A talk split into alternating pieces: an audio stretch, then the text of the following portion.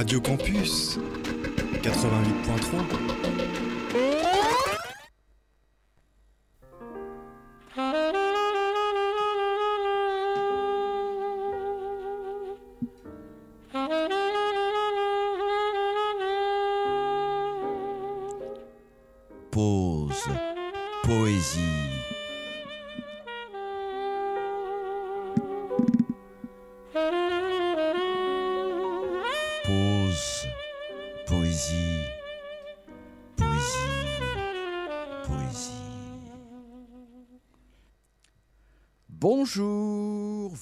vous êtes bien sur Radio Campus Orléans 88.3 pour le 81e numéro de Pause Poésie. Cette saison sera celle des promesses tenues. Au détour d'un poème, euh, souvent l'on vous dit que nous devrions faire une émission spéciale pour tel ou tel auteur. C'est le cas de Théophile de Viau que nous convoquons souvent à ce micro. Donc, c'est son tour aujourd'hui de tenir le devant de la scène. Un poète du grand siècle, me direz-vous, donc une émule de l'ordre classique, au vers bien ordonné, avec rien jamais qui dépasse, suivant les conseils rigoureux de Boileau, l'homme de toutes les règles. Alors, nous vous mettons à l'aise. Boileau n'aimait pas Théophile, et il le dit sans phare dans sa satire 9 de 1667.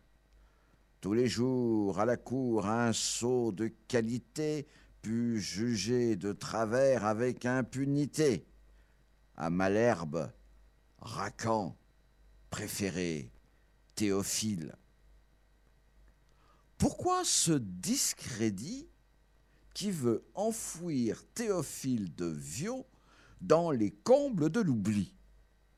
Peut-être parce que notre poète ne fut pas si respectueux que cela de la norme, peut-être que nous avons là le premier rebelle en vers, le précurseur de nos grands poètes maudits.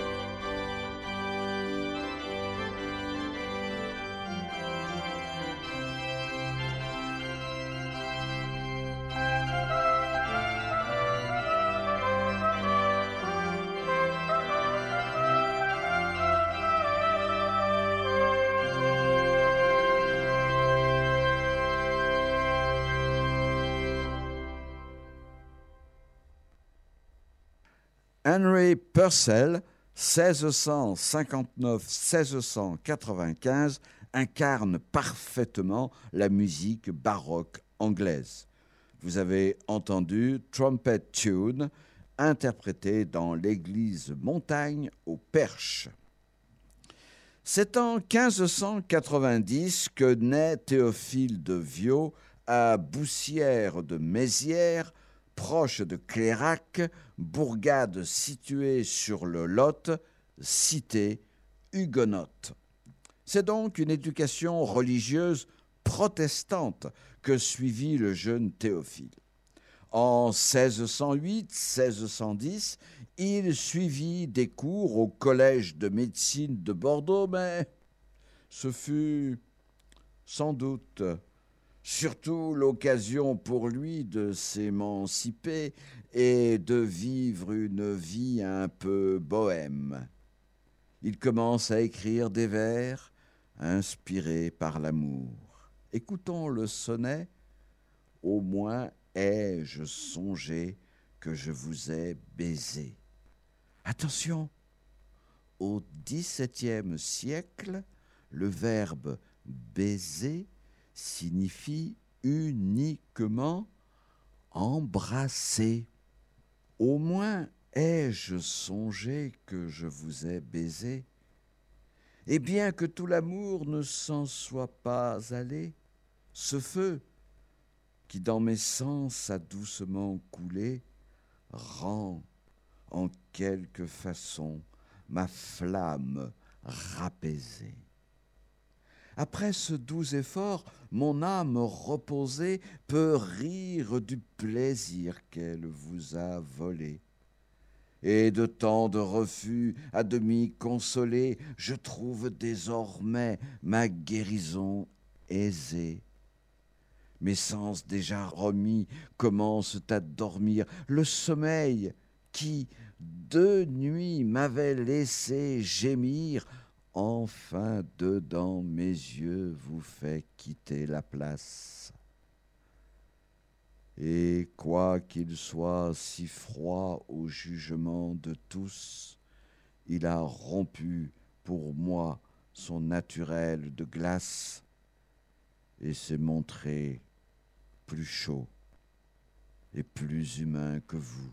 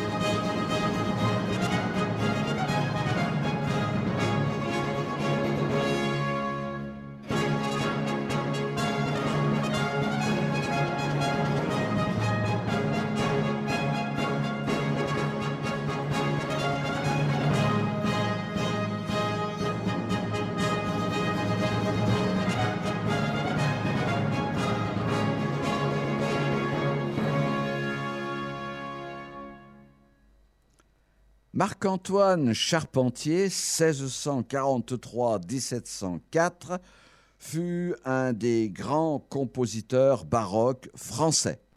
Vous avez entendu la marche du triomphe et second air de trompette enregistrée en 2003 par la musique antique de Cologne. À partir de 1610, suivre l'itinéraire de Théophile est difficile. Tantôt, on le retrouve sur les bancs de l'université protestante de Saumur. Tantôt, l'on comprend qu'il suit une troupe de comédiens ambulants.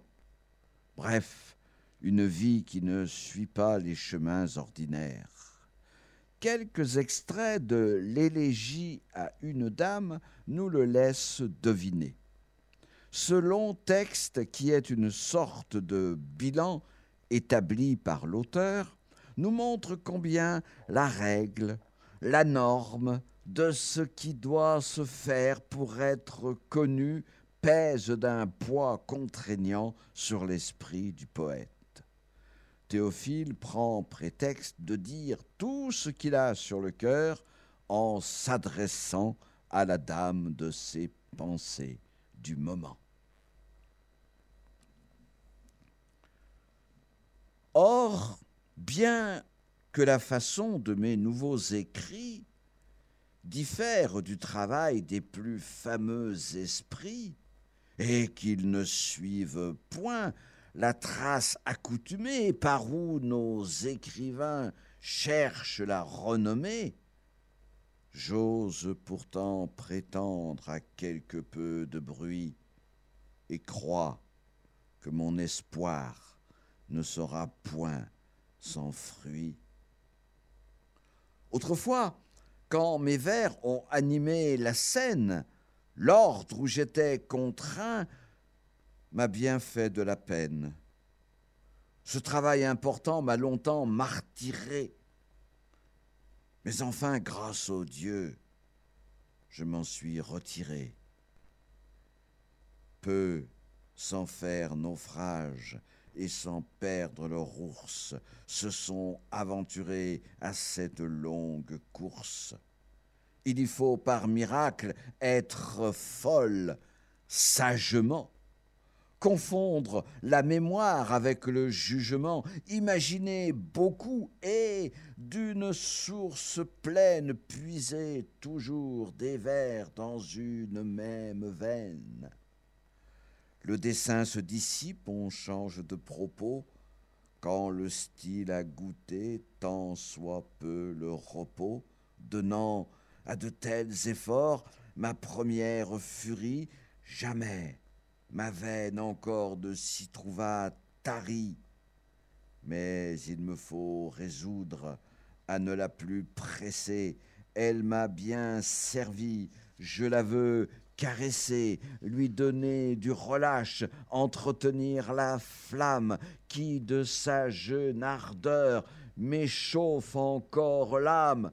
Je veux faire des vers qui ne soient pas contraints promener mon esprit par de petits dessins, chercher des lieux secrets où rien ne me déplaise, méditer à loisir, rêver tout à mon aise, employer toute une heure à me mirer dans l'eau, ouïr comme en songeant la course d'un ruisseau, écrire dans les bois, m'interrompre, me taire, composer un quatrain, sans songer à le faire, après m'être égayé par cette douce erreur, je veux qu'un grand dessin réchauffe ma fureur, qu'un œuvre de dix ans me tienne à la contrainte de quelque beau poème où vous serez dépeinte. Là, si mes volontés ne manquent de pouvoir,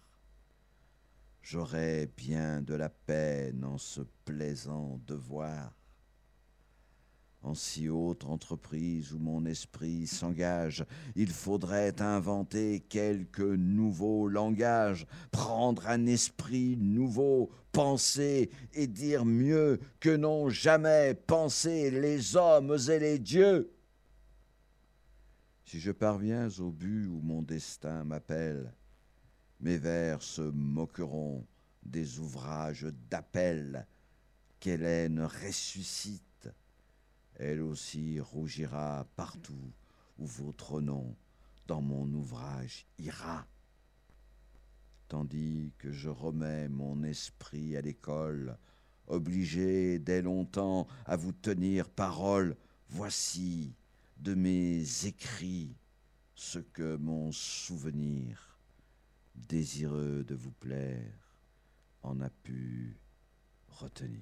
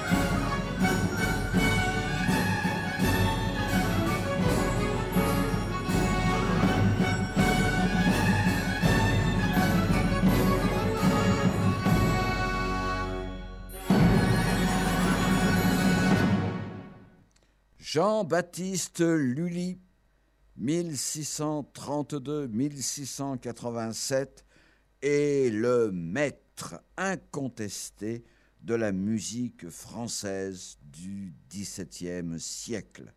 D'origine italienne, il est naturalisé en 1661.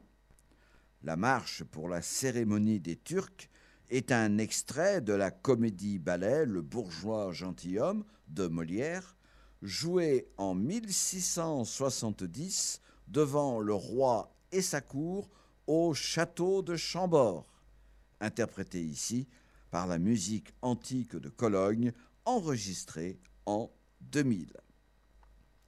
Théophile a, semble-t-il, suivi des cours de médecine à l'université de Leyde aux Pays-Bas.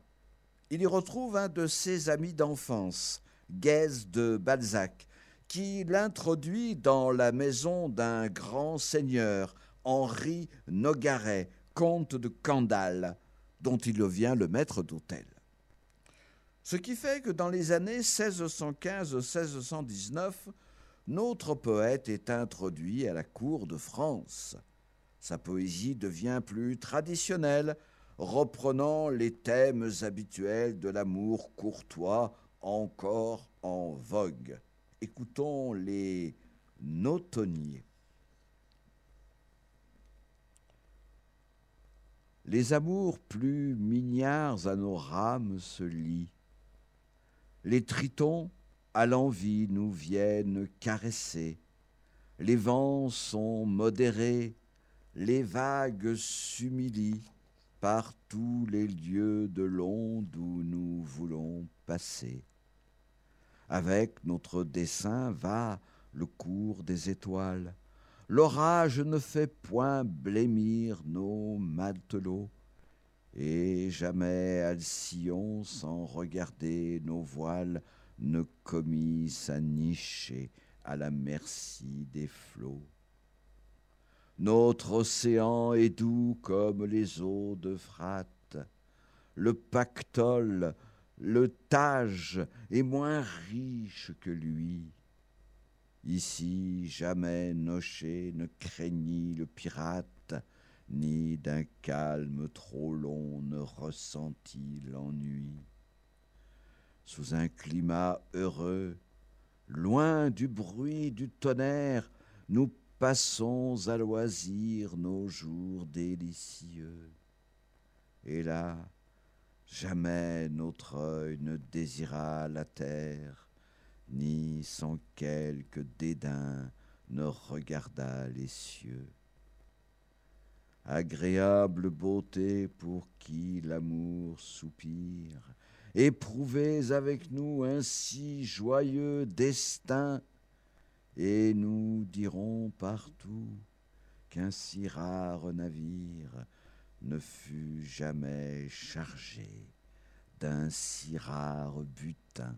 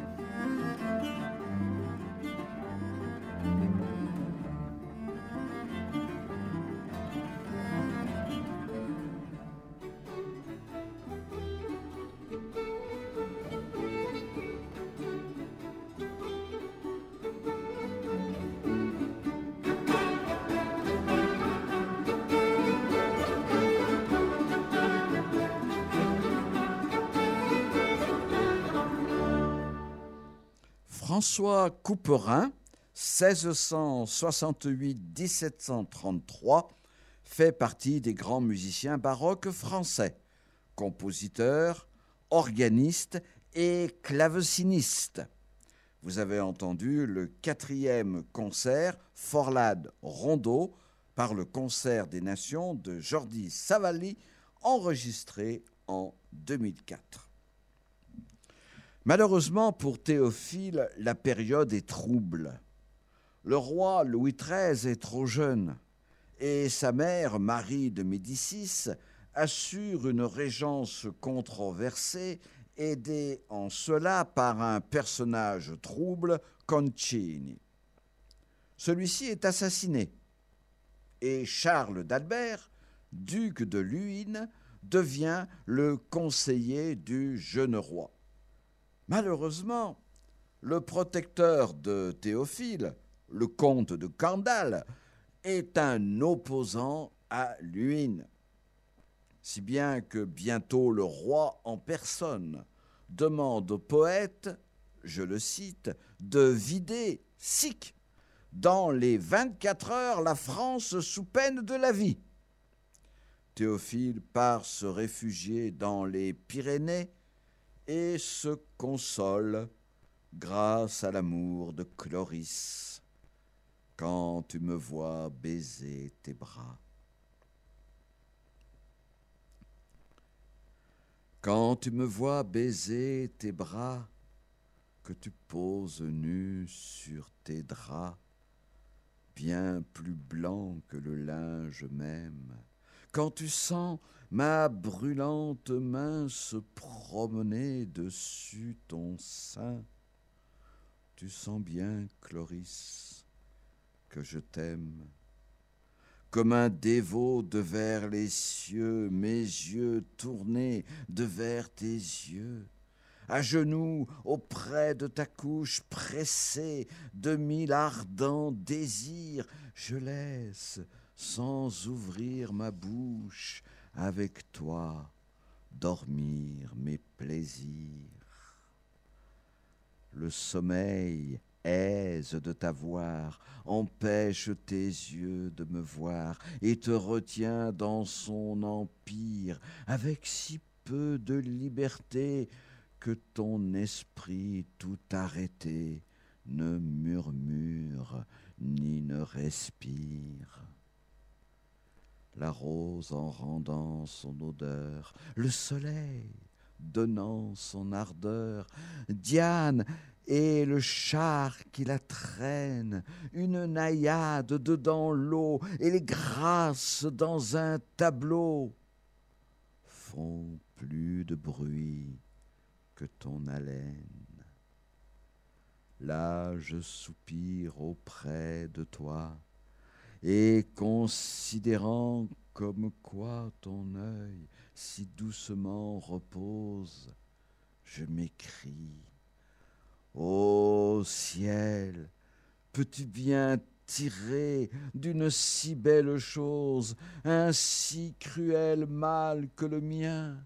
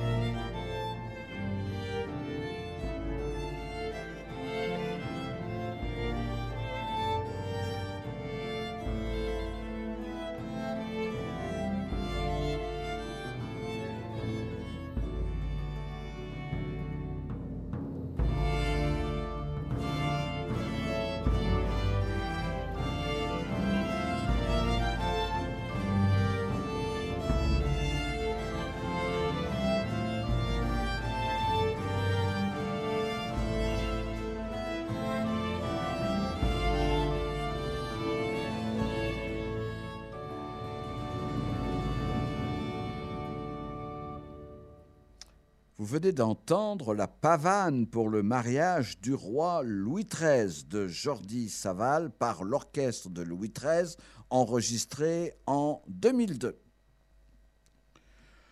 Heureusement, les rois sont capricieux. Et la disgrâce du poète s'achève. Luynes lui-même lui demande de rentrer à la cour et c'est la période la plus heureuse de Théophile. Il fait jouer une tragédie, Pyrame et Thisbé, devant la cour. Alors, la postérité a retenu de cette pièce, en plusieurs actes, deux vers célèbres. Ah, voici le poignard qui, du sang de son maître, s'est souillé lâchement. Il en rougit, le traître. Edmond Rostand, bien plus tard, s'est amusé à reprendre ces deux alexandrins dans la fameuse tirade du nez de Cyrano de Bergerac. Le voilà donc ce nez qui, des traits de son maître, a détruit l'harmonie. Il en rougit, le traître. Mais cela, évidemment, notre brave Théophile l'ignorait. En revanche, sa situation redevient difficile. Luynes meurt et le roi part en campagne dans le sud-ouest contre les cités protestantes. Le poète l'accompagne et sera ainsi le témoin impuissant de la mise à sac de sa propre ville natale. Mais surtout, une cabale s'enfle contre lui. Il est en effet accusé d'avoir participé à un recueil scandaleux, composé uniquement de poèmes licencieux, de vers obscènes et paillards, choquants pour les bonnes mœurs, le Parnasse satirique. En juillet 1623, le Parlement de Paris ordonne son emprisonnement. Théophile se réfugie à Chantilly auprès de son nouveau protecteur, le duc de Montmorency. Néanmoins, le Parlement le condamne à être brûlé vif, ainsi que ses ouvrages. La sentence est exécutée. Rassurez-vous, seulement par figure et représentation sikh, c'est-à-dire sur un mannequin à l'effigie du poète. La tristesse et le dépit envahissent les vers du poète. Prière de Théophile au poète de ce temps. Vous, à qui des fraîches vallées, pour moi si durement gelées, ouvrent les fontaines de verre, vous qui pouvez mettre en peinture le grand objet de l'univers et tous les traits de la nature, beaux esprits, si chers à la gloire, et sans qui l'œil de la mémoire ne saurait rien trouver de beau. Écoutez la voix d'un poète que les alarmes du tombeau rendent à chaque fois muette. Vous savez, qu'une injuste race maintenant fait de ma disgrâce le jouet d'un zèle trompeur, et que leur perfide menée, dont les plus résolus ont peur, tiennent mes muses enchaînées. S'il arrive que mon naufrage soit la fin de ce grand orage dont je vois mes jours menacés, je vous conjure, ô troupes saintes, par tout l'honneur des trépassés, de vouloir achever ma plainte.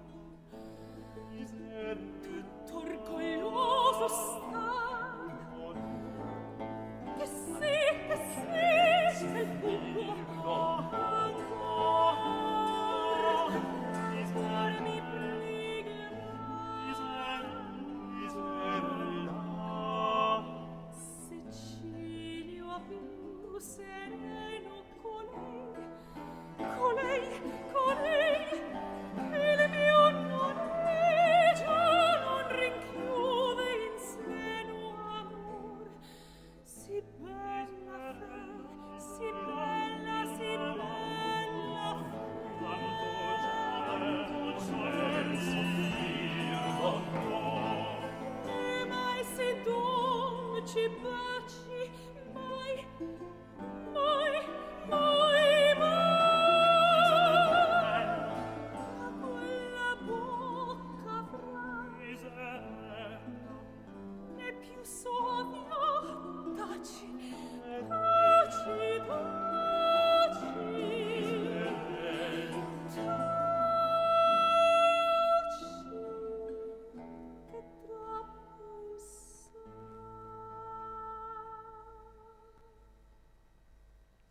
Claudio Monteverdi, 1567-1643, se situe à la charnière de la Renaissance et du baroque.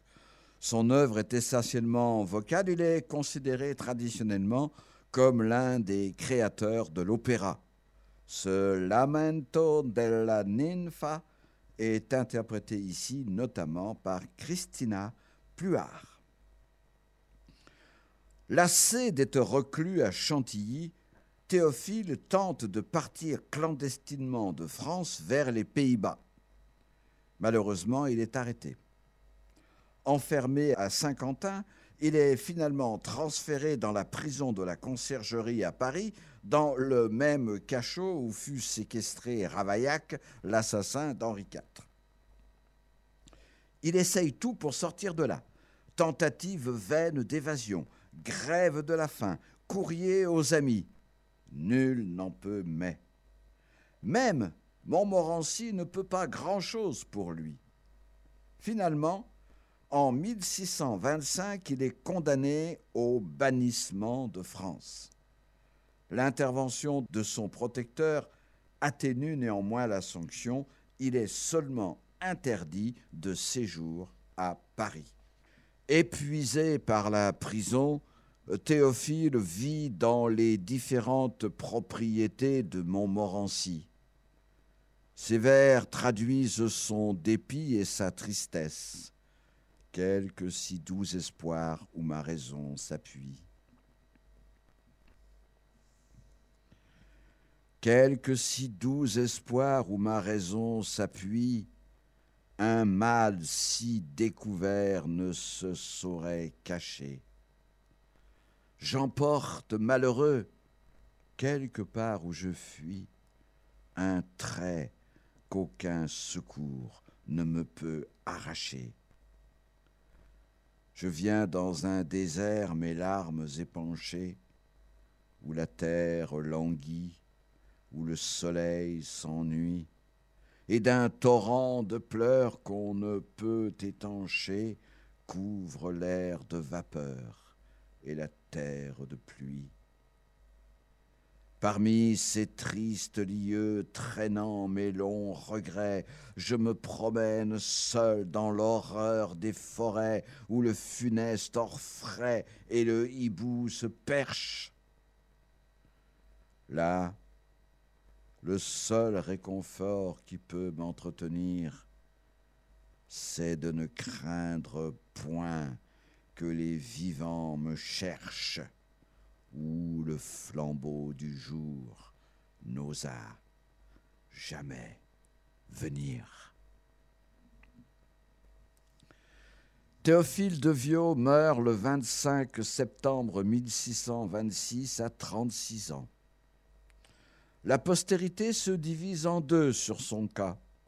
Certains ne voient en lui qu'un libertin aux mœurs douteuses, avide de tous les plaisirs, auteur de vers licencieux. D'autres voient en lui un successeur de Villon, de Marot, de ces poètes qui n'ont pas accepté les règles de la société où ils vivaient, préférant la marge et même la délinquance. À vous de juger.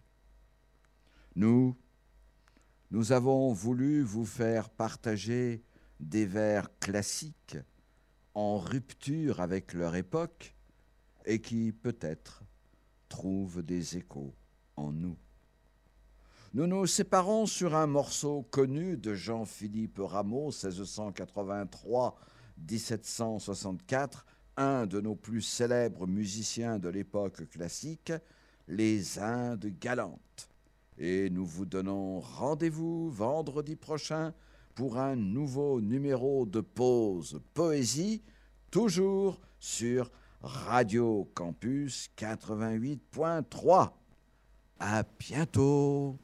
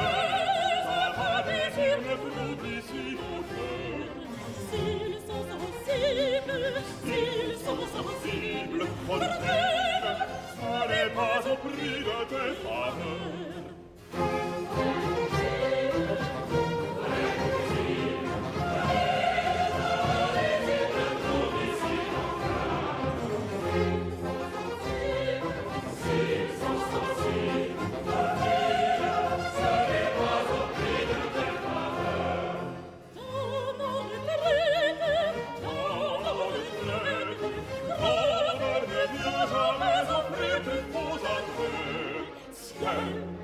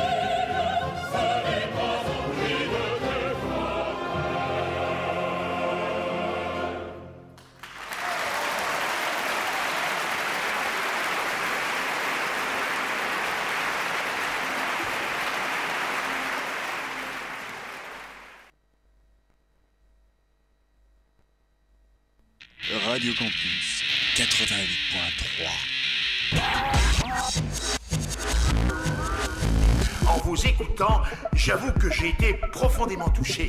Je tiens à vous dire ma grande émotion en vous applaudissant très fort. Radio Campus Orléans 88.3. Ah, c'est, c'est vraiment bête qu'on ne capte pas.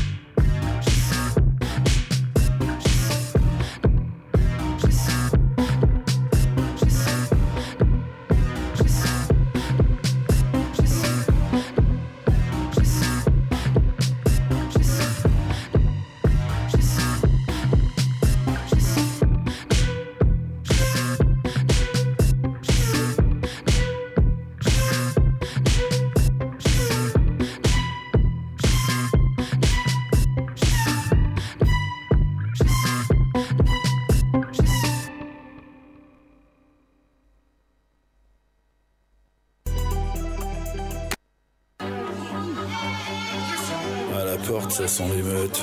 Je connais pas trop la physio, enfin, un peu quand même. Et de l'eau, s'il te plaît, de l'eau, s'il te plaît. Laisse-moi passer, j'étais là, moi, samedi dernier. Et aussi dimanche matin, sur un cheval qui avait trop bu.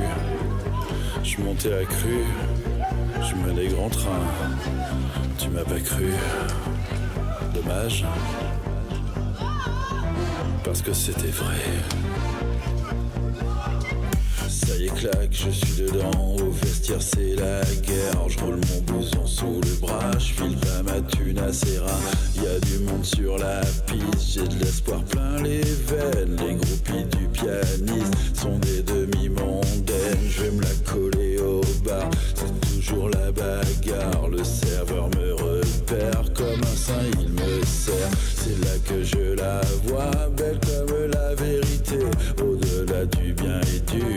Vais devoir l'affronter. Mon corps est une machine, la machine à désirer. Je suis un garçon facile, pas de genre à hésiter. Ça y est,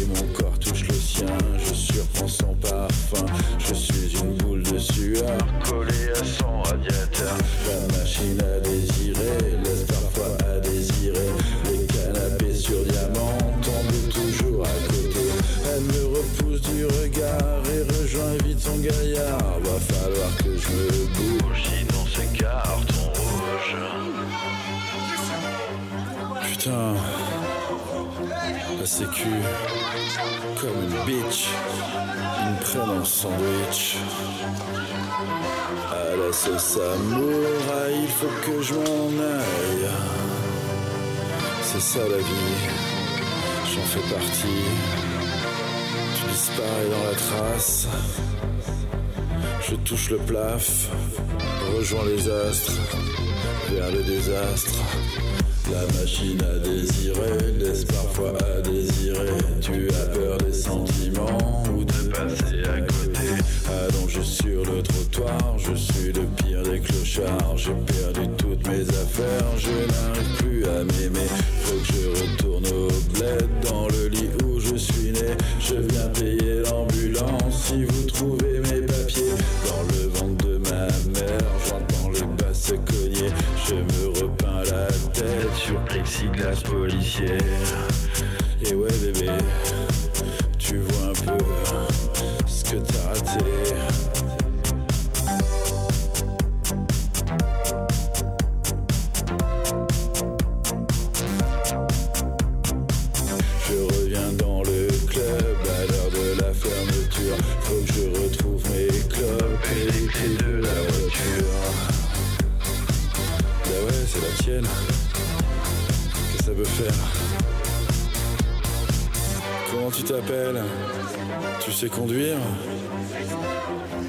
chez moi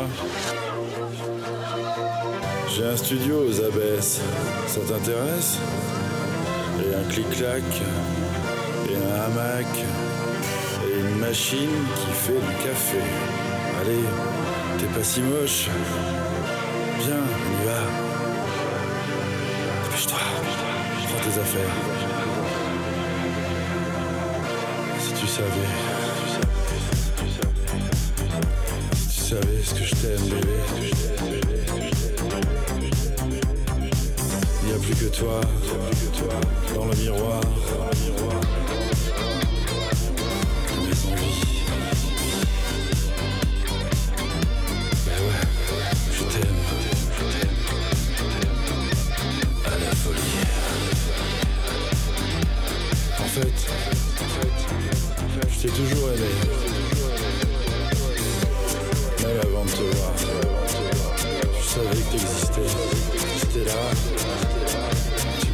sans savoir. Comme ça, quand tout le monde est parti, toi, tu restais, tu restais. Là, droite comme le destin. Allez, accélère, accélère. Le jour se lève,